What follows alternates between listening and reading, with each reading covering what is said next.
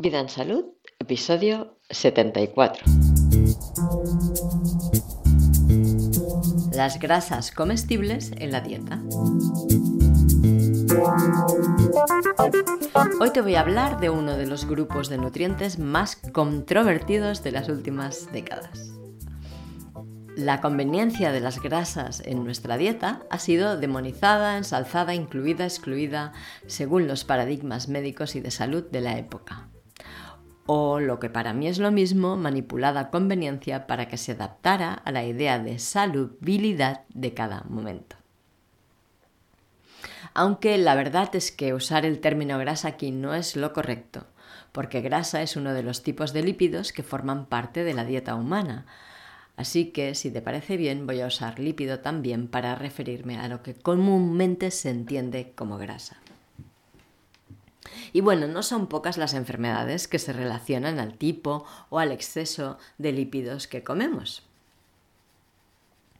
Y como veo que hay muchísima confusión creada en torno al consumo de las grasas, voy a hablarte de lo que he podido comprender yo en base a mis estudios e investigaciones, de mi propio paradigma que tal vez encaje con el tuyo y podamos ir desgranando el hilo y entendiendo todos mejor lo que pasa realmente. Porque con tanto fake y tanta manipulación de la información que hay en este momento, seguramente unir el conocimiento entre nosotros de forma transparente es la única garantía que tenemos de obtener información de calidad. Y si esta es la primera vez que escuchas este podcast,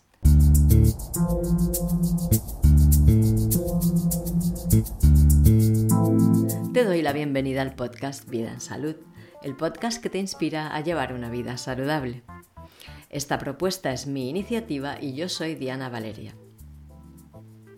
Nosotros tenemos una forma diferente de entender y vivir la salud. Apostamos por una visión en que tú eres protagonista, protagonista de tu salud y de tu vida. Esto te convierte en la persona más adecuada para cuidar de ti y nadie sino tú debería hacerlo. Por esto, te ofrecemos información, conocimiento, inspiración y motivación que te capaciten para tomar las decisiones más acertadas sobre tu salud y la de quienes dependen de ti. Tenemos un punto de vista muy amplio de la salud, así que no te extraña encontrar por aquí información sobre los muchos aspectos que afectan a la vida y que no se suelen vincular con la salud, aunque para nosotros sí que lo están. Y habiendo dado la bienvenida a los nuevos miembros, empecemos por el principio y respondamos a una pregunta. ¿Qué es la grasa alimentaria? Ya te he explicado que la forma correcta de llamarlo es lípido en lugar de grasa y a lo largo de este episodio vas a entender el porqué. Como sustancia nutritiva, los lípidos forman parte del grupo de los macronutrientes, que ya hemos visto en anteriores episodios, cuando he hablado de proteínas y de azúcares complejos, carbohidratos o almidones. Se llaman macronutrientes porque están formados por varias moléculas encadenadas formando una estructura algo compleja. De ahí lo de macro del nutriente. Las proteínas están formadas por cadenas de varios aminoácidos. Los carbohidratos están formados por cadenas de varios azúcares simples. Y los lípidos están formados por cadenas de varios ácidos grasos. Nuestro organismo ha de hacer un esfuerzo extra para aprovechar los nutrientes de los macronutrientes. Ha de convertirlos en sustancias útiles para la alimentación de la célula, rompiendo los enlaces que mantienen unidas estas cadenas. Y esto mismo, en lenguaje científico, lo diríamos más o menos de la siguiente manera. Para que los nutrientes puedan intervenir en el metabolismo celular es necesario que los enlaces entre sus moléculas principales se descompongan en el intestino y se conviertan en moléculas de menor tamaño que puedan atravesar la pared del intestino hacia el torrente sanguíneo y ser transportadas por este hasta las células y formar parte de su función metabólica. ¿Vale? Te digo esto para que te vayas familiarizando con este lenguaje y tú también puedas leer este tipo de documentos que hablan de esta manera. Y bueno, ahora me gustaría hacer un repaso sobre de qué forma hemos estado usando las grasas para alimentarnos a lo largo de la historia de los humanos. Porque la humanidad ha tenido diferentes formas de incluir la grasa en su alimentación en los diferentes estadios de nuestra evolución. Por ejemplo, las comunidades recolectoras pues es de suponer que la grasa que comían la obtenían básicamente de semillas y frutas. Y yo creo que la humanidad en sus primeros tiempos fueron recolectores porque me parece que recolectar en un planeta como el nuestro, que en su forma natural no hace más que generar y ofrecer comida, siempre ha de haber sido la forma más eficiente de obtener el alimento necesario para unos animales que no están preparados biológicamente para la caza, como somos nosotros los humanos. ¿No te parece?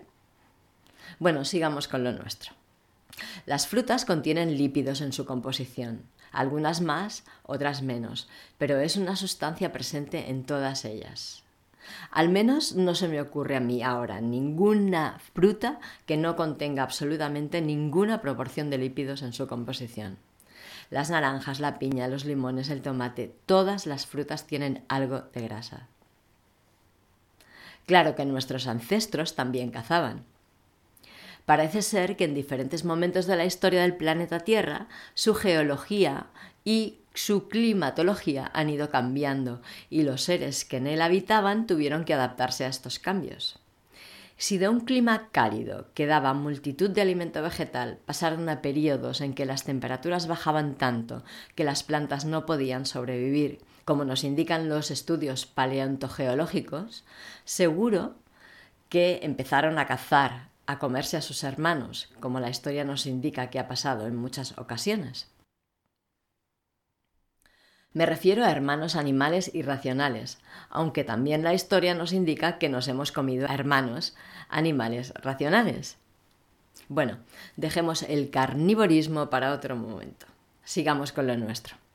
Entonces, para los cazadores la grasa provenía de eso, de la carne de los hermanos. Mm, bueno, de la que se almacena entre los grupos musculares bajo la piel, en las articulaciones y las vísceras de los animales. Y después de esto empieza la civilización y con ello los aportes lipídicos cambian también. Desde los tiempos de los cazadores hasta ahora, el hábito de comer productos de caza no solo se ha mantenido, sino que se ha civilizado. Y hace miles de años ya se empezaron a domesticar algunas especies. La domesticación sirvió para que no tuviéramos que hacer el esfuerzo de cazar cuando quisiéramos comer y para dejar el nomadismo propio de la vida de nuestros antepasados recolectores.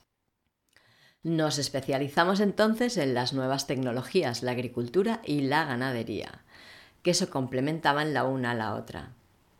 Y nos asentamos en núcleos locales que fueran el origen de las urbes y poblados. ¿Ves qué bonito? Que los animales extraídos de su medio natural llevan otra forma de vida. Hizo que la cualidad de sus grasas también cambiara.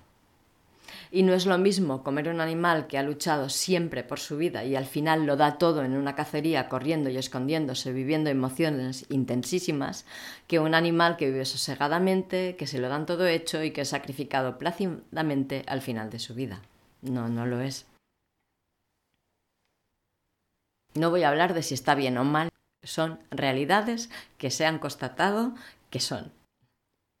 Y bueno, después de esto, haciendo una rápida carrera, llegamos a la era en que estamos ahora compartiendo este caos en que vivimos. La era postindustrial o la era industrial. Esperemos que pronto sea postindustrial. Aquí ya se riza el rizo y nuestra especie empieza a hacer verdaderas filigranas que rozan la más terrorífica de las locuras. Ya lo sabes. Y en cuanto a alimentos se refiere, se empieza a tratar con procedimientos mecánicos, químicos y biológicos para conseguir una perdurabilidad que no tienen en su estado natural, como también sabes y además yo he comentado en muchos episodios. Y los lípidos que ahora nos ocupan son los que más sufren con esta transformación. Bueno, mejor dicho, sufrimos nosotros, sufrimos las consecuencias de comer unas grasas procesadas que nos dañan profundamente. Pero sigamos con el hilo y ya retomaremos esto un poco más tarde. Tenemos muchos diferentes tipos de grasas. Las grasas que contienen los vegetales y las grasas de los cuerpos de los animales tienen diferencias, no son el mismo tipo de grasa. La que está almacenada en el cuerpo de los animales es grasa vegetal, pero procesada por el organismo animal. Porque nosotros siempre comemos animales vegetarianos, no comemos animales carnívoros. Bueno, por lo menos yo no conozco ninguna cultura que tenga platos tradicionales cocinados con león o con águila o con cocodrilo, por ejemplo. Si tú conoces, dímelo. Me gustará saberlo. Pero bueno, si me baso en mi conocimiento, para mí esto es así. Ojalá alguien me lo pueda desmentir y aprenda cosas nuevas. Bueno, pues eso, cuando comemos morcilla, por ejemplo, estamos comiendo grasa vegetal procesada en el organismo de un animal, ¿vale?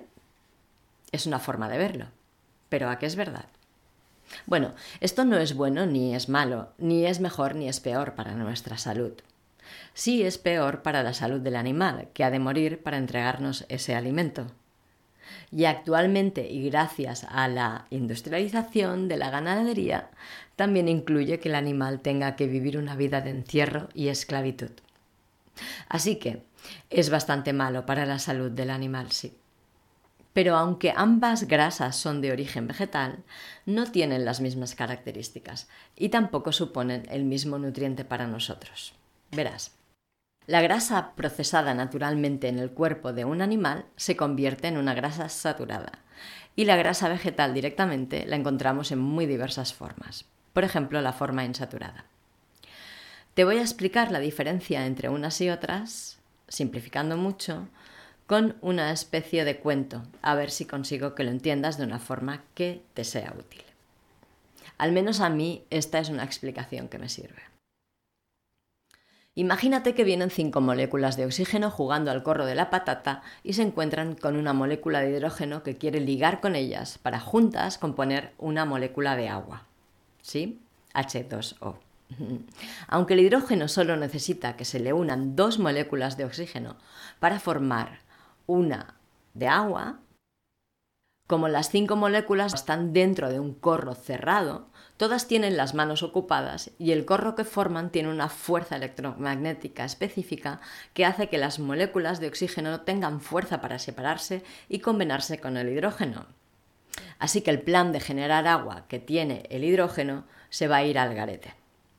En cambio, si esta misma estrategia la aplica cuando se encuentra con unas moléculas de oxígeno jugando al baile de las parejas que van cogidas de la mano de dos en dos y les propone su plan, ellas pueden decir, mira, como cada una de nosotros tiene una mano libre, dos de nosotras podemos dárselas al hidrógeno y formar la molécula de agua, que tiene mucha más fuerza electromagnética, porque forma un enlace cerrado también, forma un corro de la patata y formar enlaces de mayor fuerza electromagnética es algo que les gusta mucho a las moléculas y partículas.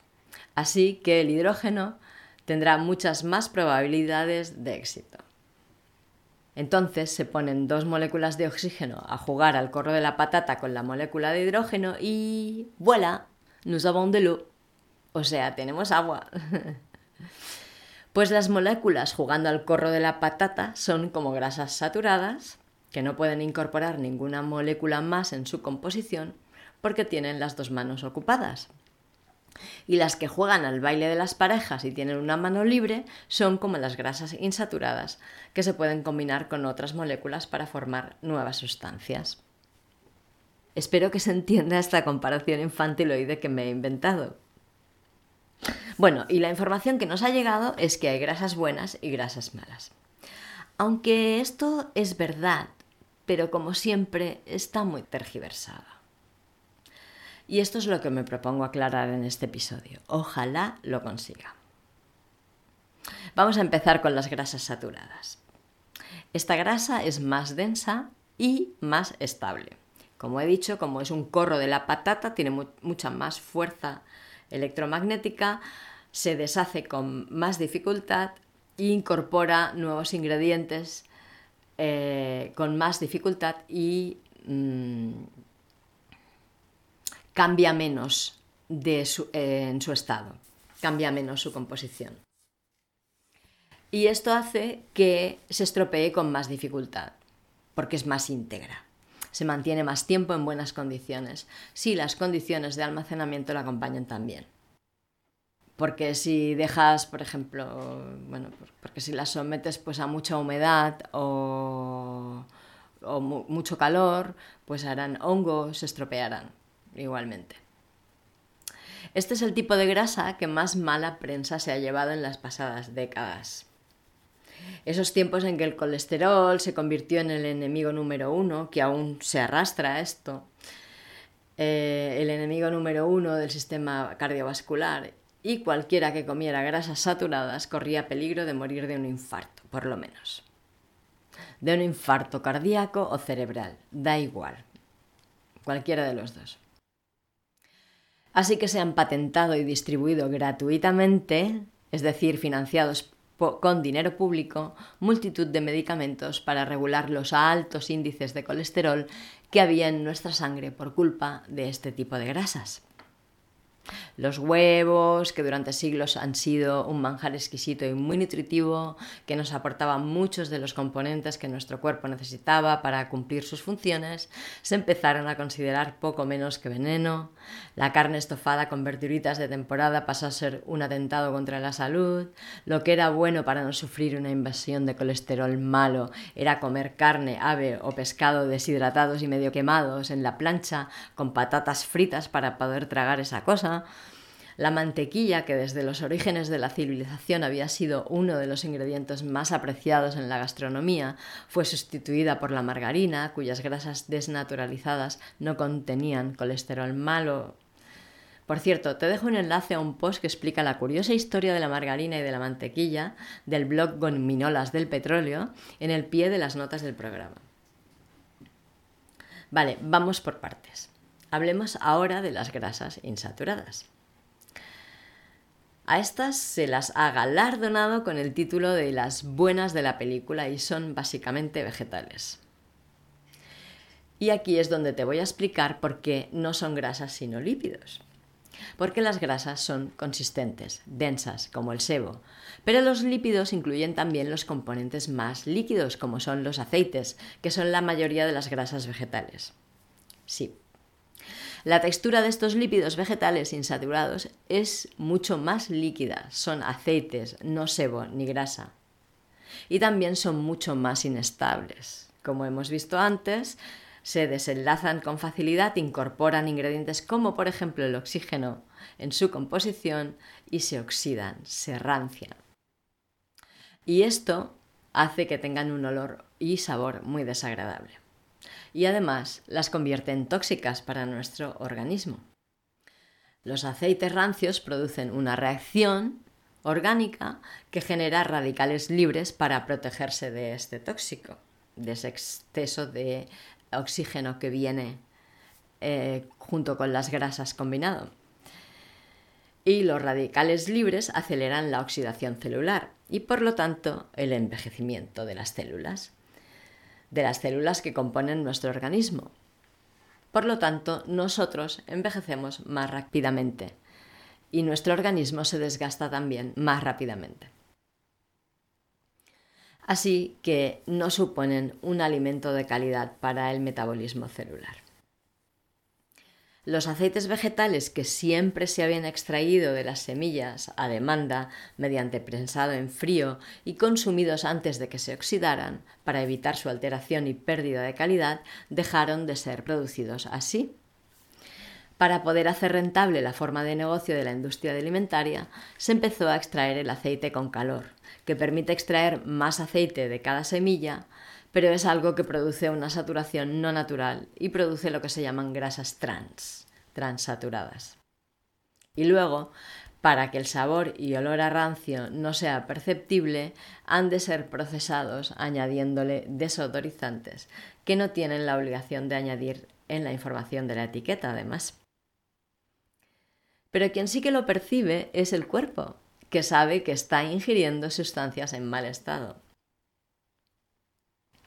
Así como todas las grasas de origen vegetal procesadas por el cuerpo de un animal son saturadas, la mantequilla, el sebo, etc., no todas las grasas vegetales son insaturadas.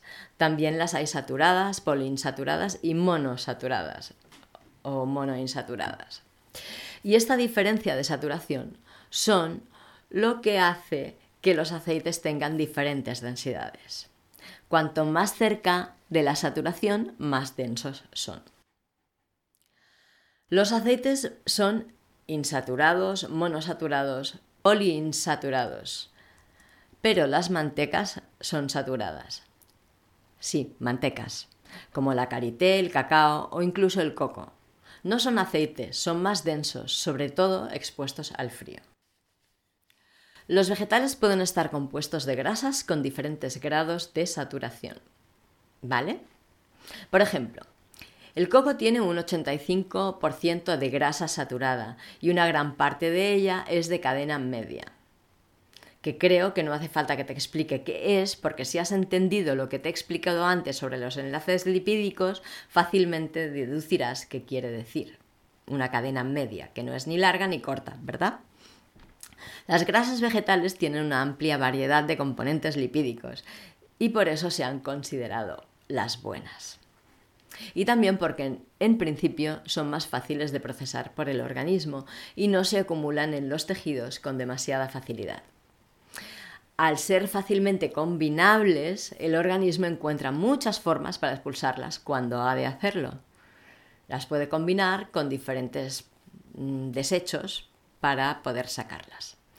Pero esto es cierto solo a medias, porque como sus débiles enlaces las hacen muy inestables, la industria alimentaria las somete a procesos que evitan que se deterioren.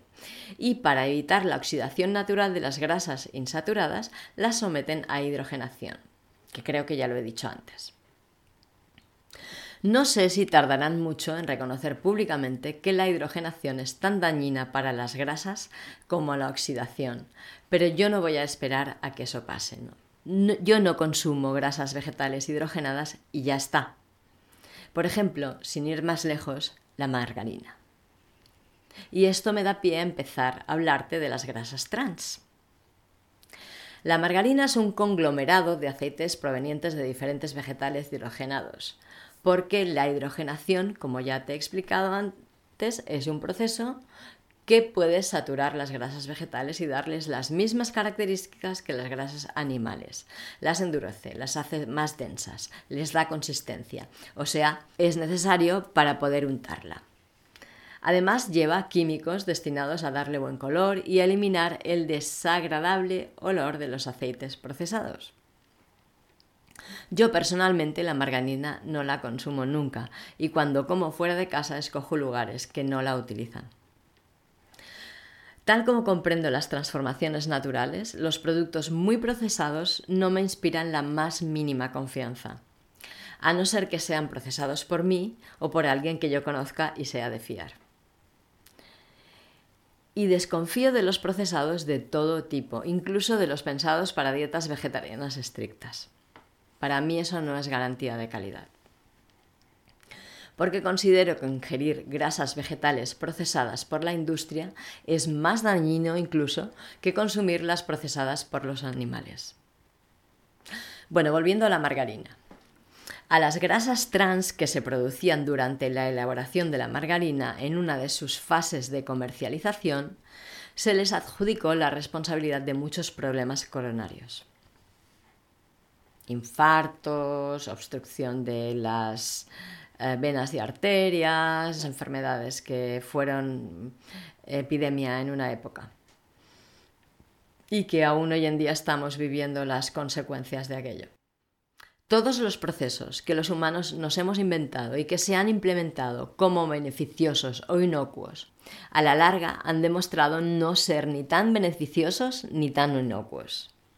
Y esto ha tenido como consecuencia que se han tenido que modificar los métodos de fabricación para usar en lugar de los métodos originales dañinos, como pasó con la margarina. Y te vuelvo a recomendar que leas el post que te enlazo al pie de las notas del programa hacia el blog Gominolas de Petróleo, que realmente explica muy bien todo esto. Pero a pesar de todo, aunque cambien los métodos de producción, nada ni nadie nos puede garantizar que estos métodos de elaboración tan sofisticados que desnaturalizan todo lo que proviene de la tierra sean mejores que los que han venido a sustituir. Pero bueno, esto es así. Otra forma de grasa transaturada que podemos encontrar y comer es la de los animales, que si es sometida a altas temperaturas, o sea, la cocinas a muy alta temperatura, llega a quemarse y se transatura también. Así que si comes un bistec, por ejemplo, cocinado a la plancha usando aceite de girasol hidrogenado, estás agrediendo bastante tu salud por más de moda que se pusiera entre los profesionales de la nutrición en su momento, recomendarlo para no tener problemas de colesterol. Entonces tú debes estarte preguntando qué tipo de grasa es la más saludable. ¿Qué grasa es la que debo comer? ¿No? Esta es la pregunta que te interesa contestar. Así que vamos a ir a por ello ahora. ¿Vale? Y mira, la grasa en tu cuerpo se distribuye por diferentes lugares. Los nervios y el cerebro son ácidos grasos, en un porcentaje altísimo. De hecho, hay estudios que relacionan las enfermedades neurodegenerativas con el consumo inadecuado de lípidos. Te dejo enlaces a estos estudios en las notas del programa. Después, la piel también contiene una buena parte de la grasa de nuestro cuerpo. El resto se reparte por las articulaciones y órganos vitales. Si bien los órganos vitales no son el mejor lugar para almacenar grasa, ya que las capas de grasa que envuelven en numerosas personas los riñones, el hígado, el corazón, etc., no permiten que estos importantes órganos realicen sus funciones correctamente. Los limitan como con una camisa de fuerza. Así que en nuestro cuerpo grasa necesitamos, aunque no nos conviene acumularla demasiado. Entonces, suponiendo que lo que compone nuestro cuerpo nosotros tengamos que ingerirlo para mantenerlo, que es la idea que tenemos y no voy a derrumbarla por el momento, hemos de consumir grasa. Pero se ha comprobado que la grasa ha de estar en un equilibrio. Tenemos ácidos grasos esenciales, omegas, poliinsaturados, monoinsaturados, trans de cadena corta, media, larga, y de todos ellos, menos en principio los trans, necesitamos tener una muestra en nuestro cuerpo, una cantidad de cada uno de ellos. Así que, si dependemos de ingerirlos, debemos comer de todos ellos un poco. No solo de uno, de todos. Así que decir el aceite de oliva es bueno y los demás son malos, o el mejor es el aceite de oliva, tampoco es del todo cierto. O cualquier otro aceite, pongo el de oliva porque se dice mucho. Si los consumimos de forma equilibrada, además mantendremos en buenas condiciones nuestros órganos vitales que no acumulan gran grasa a su alrededor. Y la forma adecuada de consumir estos lípidos es la proporción entre ellos. Y ahí ya entramos en una complicación en la que yo no te recomiendo que te metas que son proporciones lipídicas, proporciones de omega 3 con omega 6, con omega 7 y si hay tanto de omega 3 tiene que haber tanto de omega 7 y tanto de insaturado y entra, tanto de cadena corta y tanto de cadena media. Yo no me metería en esto. Disfruta de lo que comes sin comerte demasiado la cabeza, ¿vale? Solo valga, creo que es un buen dato el hecho de saber que lo mejor que puedes hacer es consumir de todos, según más o menos tu cuerpo te va pidiendo. Que a lo mejor un día puedes hacer de un huevo frito, si comes huevos, con aceite de coco en lugar de, de aceite de oliva, que además es una forma lipídica que aguanta muy bien la temperatura y o sea, es muy buena para cocinar este tipo de grasa y otro día pues con otro tipo de aceite que también pues aguante la temperatura. Porque es lo que necesitamos, la variedad, como siempre, diversidad es lo que necesitamos. mm, quiero hacer algunas advertencias sobre como ideas que tenemos que nos han sido delegadas así por toda esta historia así tan manipulada, ¿no? Entonces, si a ti te gusta la carne muy hecha, muy cocida, ve con cuidado, porque si llega a quemarse, se convierte en una grasa trans. Así que si te gusta la carne muy cocida, mejor la cocinas estofada, ¿vale? Que se cocine bien, pero que no llegue a quemarse con el aceite, porque esa combinación, sobre todo, como he dicho antes, si la cocinas con un aceite hidrogenado, esa combinación es tóxica, es muy mala para tu organismo, de verdad. Luego, los fritos que tienen muy mala prensa, y no es para menos, por cómo se hacen, ¿vale? Porque son una cocción a muy alta temperatura y si usas aceites hidrogenados para su preparación, vas a comerte un alimento transaturado.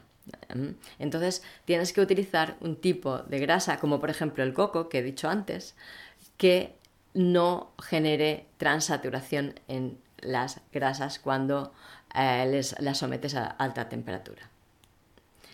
Y no es necesario comer muy a menudo, pero si comes de vez en cuando, si te gustan y comes de vez en cuando, pues no te van a hacer daño. Si te gusta la mantequilla, también es un tipo de grasa que puedes utilizar para freír o para cocinar así directamente en los alimentos, porque tampoco se va a transaturar siempre y cuando no subas demasiado la temperatura y se quemen, ¿vale? O sea, para freír o incluso cocinar, para sofreír o, pochar o como le quieras llamar, yo creo que es mejor utilizar grasas saturadas de cadena media o larga.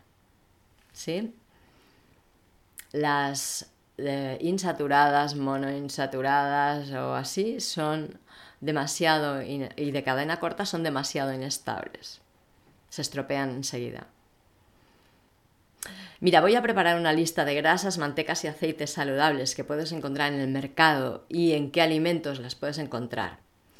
Y así estimularé tu imaginación y empezarás a consumir fuentes de lípidos muy variadas, ¿vale?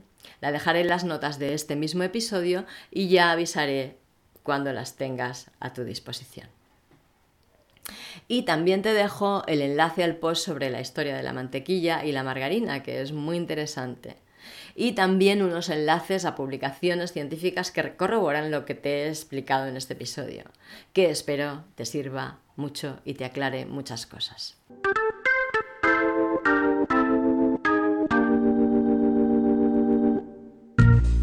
Muchas gracias por escucharnos.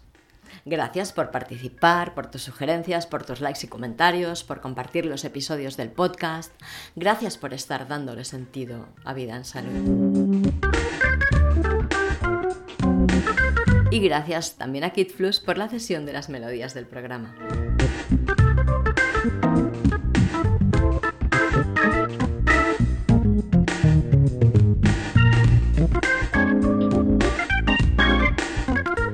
gustaría mantenerte en contacto con las novedades de Vida en Salud?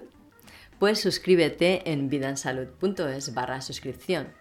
Y has de saber que en esta suscripción recibirás mis boletines a través de un email y en él te explico historias que te ayudan a gestionar mejor tu salud en todas las dimensiones que contemplamos aquí en el podcast. Así que no es lo mismo que estar suscrito en iVoox o en Spotify o en iTunes o en el podcatcher que estés suscrito.